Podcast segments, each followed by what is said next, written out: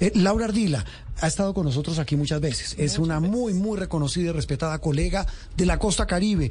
Estuvo al frente de la silla vacía en, eh, en la región caribe analizando y destapando mucho de lo que es hoy el entramado político en esa región del país. Laura, como siempre, un gusto saludarte hoy domingo en Sala de Prensa Blue. Juan Roberto, buenos días. Un saludo para ti, para Andreina y por supuesto para todos los oyentes. Usted me corrige, usted hoy está eh, como columnista del diario El Espectador y a qué más anda dedicada. Columnista del espectador Juan Roberto y comenzando un camino como freelance, estoy terminando de escribir un libro y digamos como cerrando esa etapa de las redacciones, pero muy contenta de seguir haciendo periodismo, pero ya como independiente. Eh, no cierre esa etapa, que usted es muy valiosa, hombre. Ojo con eso. Eh, Laura. Gracias. ¿Cómo leer, a propósito de, de, de, de, escenarios y de timing, como dice Andreina, leer el regreso vía, pero además rapidísimo? Ni siquiera extradición, es deportación de Aida Merlano a Colombia. ¿Qué implica?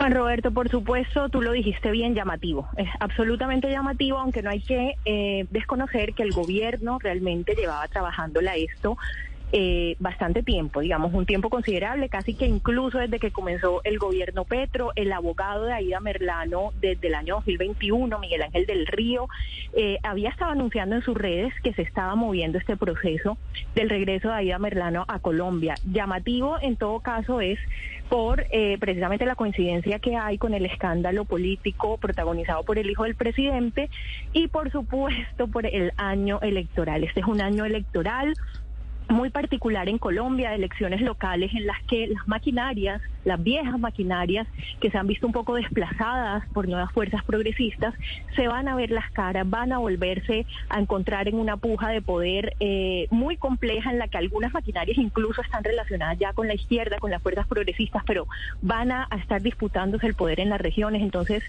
eh, Barranquilla y el Atlántico son joya de la corona electoral en Colombia, eh, son la plaza más importante del Caribe en términos electorales, entonces va a ser muy clave esta puja de poder y, y, se tiene que leer este regreso de Aida Merlano, por supuesto, eh, en esa en esa clave, ¿no? En clave electoral. Y, en esa clave electoral, eh, Laura, ¿por qué no ayudamos un poco a poner en contexto a nuestros eh, oyentes y televidentes ¿Por qué es tan clave el regreso y por qué tan llamativo, repito, justo 15 días después de que estalla el escándalo del hijo de Nicolás Petro? ¿Esto podría llamarse como eh, golpe con golpe yo pago, como la canción de Pastor López? Pues digamos que cualquiera lo podría interpretar así y estaría bien, porque justo, digamos, eh, el timing, el timing es muy coincidencial en lo que está sucediendo. Ahora, llevamos varios meses e incluso años esperando que regrese Aida Merlano a contarnos, a darnos más detalles, porque ya ha venido contando y a entregarnos eh, sobre todo las pruebas, a entregarle a la justicia las pruebas eh, que tiene sobre este entramado, este mega entramado de corrupción en el que ella no solo ha mencionado, también es preciso eh, recordarlo, no solo ha mencionado a, a, la dirigencia política del Caribe y a políticos del Caribe, sino también incluso se ha metido con presidentes, con expresidentes y con políticos de Bogotá, del Poder Central. Entonces, es absolutamente clave lo que ella tenga para decir y cómo se termine resolviendo este proceso en el que ya ella está condenada, pero hay otros personajes eh, siendo investigados eh, por la justicia. Exacto, pero para ponerlo en blanco y negro, precisamente como, decía Juan Roberto, o sea, eh, prende el ventilador a Aida Merlano, eh, afecta de alguna manera al clan Char. Eh, el panorama político en la costa caribe pues se debate eh, sobre todo pues en Barranquilla entre el clan Char y también estas fuerzas nuevas progresistas que usted como usted las denomina con, el pacto histórico. Pero en este punto eh, esas fuerzas progresistas qué tan golpeadas están después del escándalo de, del hijo del presidente Petro, de Nicolás Petro, y qué esperan que que, diga Aida Merlano que pueda, digamos, o qué pruebas puede aportar que, que sigan, como digamos, eh, ambientando esta batalla electoral? Yo creo que en términos electorales las fuerzas progresistas no están golpeadas eh, solo por el escándalo de Nicolás Petro. Yo creo que el escándalo de Nicolás. Petro es un escándalo que afecta principalmente al gobierno, al presidente, a su imagen, a su discurso de cambio. Las fuerzas progresistas ya tenían un reto muy grande y ya estaban bastante débiles para la elección regional y voy a explicar por qué. Sí, eso es Porque por qué. en un proyecto caudillista, en un proyecto caudillista como el de Gustavo Petro, Juan Roberto, los votos son de Gustavo Petro, así como en el caso de Uribe, los votos son de Uribe. Es decir, Gustavo Petro fue elegido presidente, pero la fuerza progresista que hay alrededor de Gustavo Petro electoralmente no tiene garantizadas las elecciones regionales. De hecho, el pacto histórico carece en muchísimas regiones de liderazgo fuerte, de personajes políticos con fuerza. Entonces, todas estas maquinarias están muy fuertes para regional. ¿Y Contrario a es- ¿Esa debilidad incluye la costa y Barranquilla puntualmente? Esa debilidad, por supuesto, en Barranquilla hay una hegemonía hace más de 15 años de la Casa Char. La gente adora, pero la popularidad, o sea, es increíble la popularidad. Tú te montas en un transporte público en Barranquilla y preguntas por Alechar después del escándalo de Aida Merlano incluso, y mucha gente sigue apoyando muchísimo a ese exalcalde eh, porque esa casa tiene una complejidad y es que a pesar de todos los escándalos que hay a su alrededor y de ciertas actuaciones, digamos, probadas, al menos como inescrupulosas que tiene ese grupo político, pues ese grupo político es un grupo político que ha sido eficiente en la ciudad de Barranquilla, que ha logrado un desarrollo y que logró efectivamente cambiarle la cara a Barranquilla. Entonces mucha gente los apoya. Entonces está esta complejidad. El pacto histórico tiene presidente hoy, pero no tiene fuerzas en las regiones, incluyendo el Atlántico, no tiene personajes políticos lo suficientemente fuertes como para disputar eh, eh, alcaldías y gobernaciones. Entonces lo de Nicolás Petro llega, por supuesto que le pone como una cereza a ese pastel en términos de imagen, afecta al gobierno, pero no, no creo yo que haya sido como el escándalo que haya puesto en jaca al pacto histórico en el Atlántico para estas elecciones. Ya ellos venían con un reto fuerte frente a los Char. Y por supuesto el tema de Aida Merlano llega eh, a revolver toda esta, eh, to- todo este panorama político tan complejo eh, y sin duda dependerá, repito, dependerá, porque es que Aida Merlano, Juan Roberto y Andreina ya venía hablando. Este ventilador Sí, ella claro. lo prendió hace bastantes meses. Ya conocemos las declaraciones que ella dio. Yo creo que hay un acto mediático muy fuerte en su regreso, pero que todo va a depender de las pruebas que ella termine entregando, que la justicia eh, eh, eh, pueda obtener y que la y que la opinión pública pueda conocer, porque ella ya ha dicho muchas cosas de los personajes involucrados en este escándalo, es decir, ese ventilador ya estaba prendido. Sí. Yo creo que las pruebas, repito, van a ser determinantes. Lo que usted ha podido eh, indagar, Laura, en, en su muy juicioso trabajo en, en- durante muchos años en Barranquilla y en la región Caribe, ¿qué le indican a usted que realmente esta señora Merlano, iba a decir Laura Merlano, Aida Merlano, puede traer pruebas de verdad que corroboren y respalden todo lo que ha dicho de este entramado de corrupción en materia política en la costa? Yo creo que ella guarda un relato. Yo he tenido la oportunidad de entrevistarla, por supuesto, de oír sus en la en audiencia, de oírla en entrevistas a otros colegas, y ella guarda un relato que tiene cierto sentido con cosas que han ocurrido en Barranquilla. Es decir, eh, les pongo un ejemplo. El día de la elección de 2018, en la cual ella cae presa, cae detenida y luego posteriormente es condenada por compra de votos. Ese mismo día, en el cubrimiento periodístico que yo hice, Sí. eh, que, que, que hicimos, digamos, desde la silla vacía y que fue contado a través de un tuiterazo en vivo, eh, personalmente pude reportear la compra de votos de dos candidatos al Congreso de la Casa Char. Ese día, con fotos, logré ver cómo una electora que salía a un puesto de votación Sí. se iba en un carromoto hasta una fundación que estaba de manera inusual ese domingo de elecciones abierta, en donde había muchas personas y pude ver cómo le entregaban a esta a esta electora un billete y en ese momento en esa reportería que fue medio de incógnito como se imaginarán logramos Claro. hacer la foto y publicarla.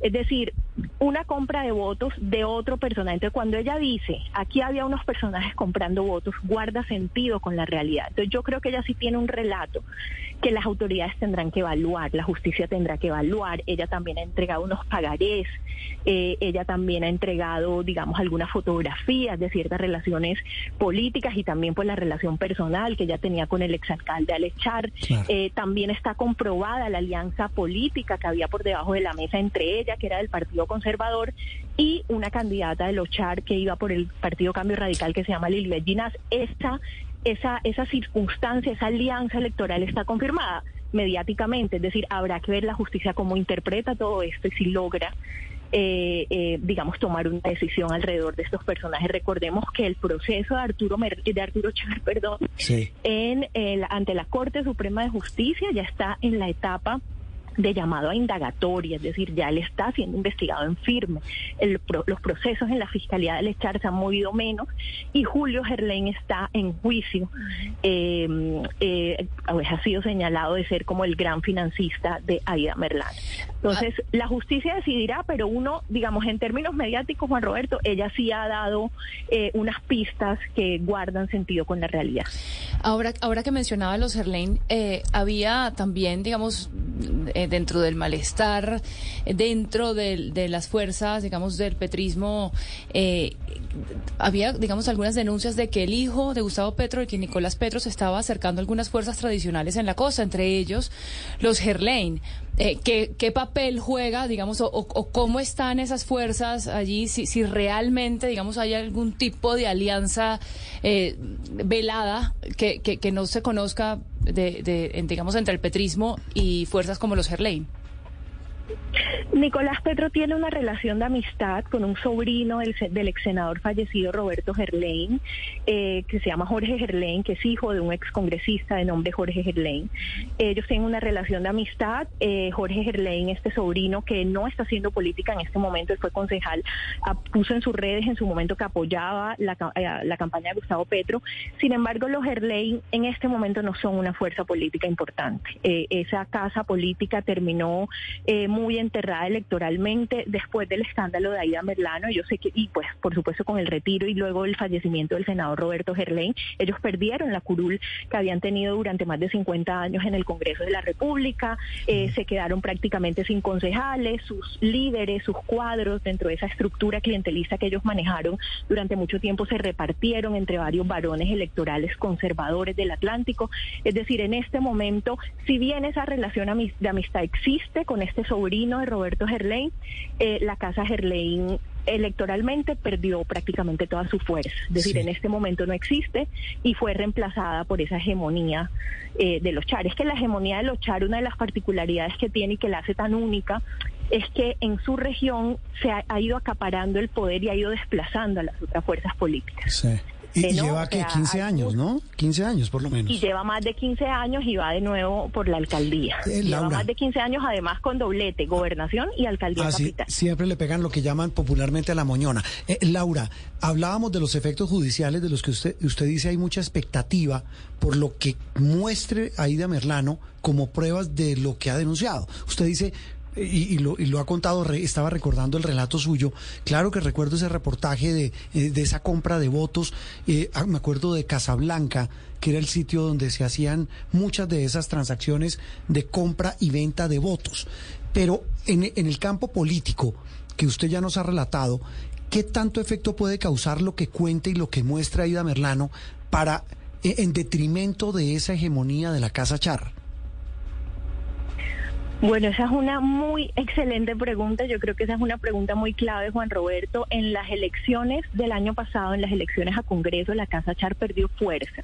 ¿No? Ya ahí estaban en medio de la tormenta de Aida Merlano, eh, y no solo la tormenta de Aida Merlano, digamos, también hay que, hay que sumar a esta situación el, el descrédito en el que han caído los políticos en general. Colombia está en una suerte de transición entre, eh, con una especie de ruptura, no del todo, pero hay una suerte de ruptura con la vieja forma de hacer política, y por supuesto los caciques y los políticos están desprestigiados, la gente, eh, digamos, no está votando por ellos, y es cierto que los Char perdieron algunos cupos al Congreso en esa bancada tan grande que tenían el año pasado. ¿Qué efecto va a tener para este año? Bueno, como te digo, es una gran pregunta porque las elecciones regionales suelen ser a otro precio. En las elecciones regionales las personas que votan piensan más en por supuesto en lo local, ¿no? Hay, hay otras consideraciones. Siempre se dice que para las elecciones nacionales y especialmente para la presidencia las personas votan de manera un poco más libre, de manera un poco más por ideología. Para las elecciones locales pesan más otras cosas, pesan más eh, simpatías personales, hay un clientelismo un poco más cercano, digamos ya una persona si va a votar porque le tienen, no sé, empleado al papá, eh, pues ya está pensando, ya tiene esa consideración por delante a la hora de decidir su voto. Y a eso hay que sumarle que en Barranquilla y el Atlántico, como les comentaba anteriormente, hay una gran simpatía que se ha mantenido a pesar del descrédito, digamos, es un poco paradójico, porque a pesar de que si hay un descrédito y los char están más expuestos a nivel nacional, eh, los, eh, los, medios de Bogotá los cubren, se habla más de ellos, pues ellos a nivel local siguen teniendo muchísima simpatía. De hecho, muchos sondeos que se han hecho y que se han publicado pues de manera más o menos reciente eh, hablan de que en este momento al echar si se lanza podría repetir alcaldía de Barranquilla. Entonces, claro, Laura le iba a preguntar eso. usted hablaba de la, del déficit de figuras en digamos en el progresismo, por llamarlo de alguna manera, y tratando de identificar al, al petrismo en la costa caribe. En el lado de los Char, la figura fuerte es Alechar, porque hemos visto a este muchacho, uno que es eh, pelirrojo, eh, Acosta. Carlos Acosta. Que lo tienen, lo están inflando y este muchacho llevan, él es, él actualmente es funcionario de la alcaldía de Jaime Pumarejo. Él renunció, ah, él, tenía un cargo importante, era tenía él, fungía como gerente de ciudad y renunció y está en pre-campaña. Claro, para no inhabilitarse. Él está en campaña desde hace rato y repito, lo están mm, empujando duro pero entiendo que él es una batería de cambio. Me da pena ser tan un poco despectivo, pero realmente qué pasa con Alechar? Eh, se lanzaría y seguramente vuelve a ganar, incluyendo con lo mal que le está yendo al Junior, que es otro medidor. Alguien se reirá, pero es que realmente es un medidor político también, Laura. Totalmente, Juan Roberto. Es que uno puede sumar muchos factores.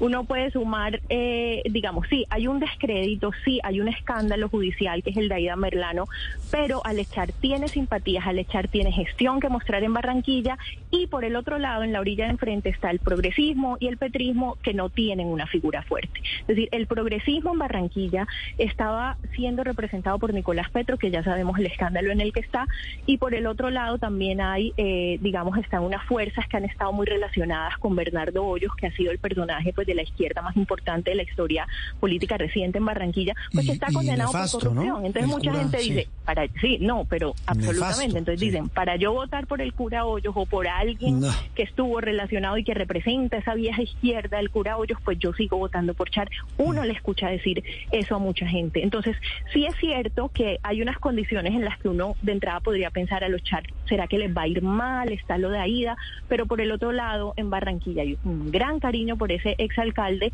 y, eh, y no hay una figura en este momento, porque puede que salga Juan Roberto, en este momento no hay una figura eh, fuerte que se pudiera que pudiera darles la pelea en este momento a los chavos. Estamos hablando de las elecciones de octubre. Eh, una cosa final, Laura, públicamente no se retire todavía de las redacciones. aquí tiene la puerta abierta, ¿o Gracias, Juan Roberto. No, no me retiro del periodismo. No, yo sé, pero digo de las redacciones. Voy a estar con la columna. y espero que pronto puedan leer este proyecto editorial en el que he estado contándole más historias de, la región Caribe. Usted, usted la tiene clara y, ama como nadie y dibuja como nadie eh, las alegrías y las tragedias de esta región que todos llevamos en el corazón. Laura, un abrazo y feliz domingo. Abrazo para usted, buen domingo. Laura Ardila, periodista investigativa, habla y columnista, hablando del regreso a Colombia de la muy polémica Aida Merlán.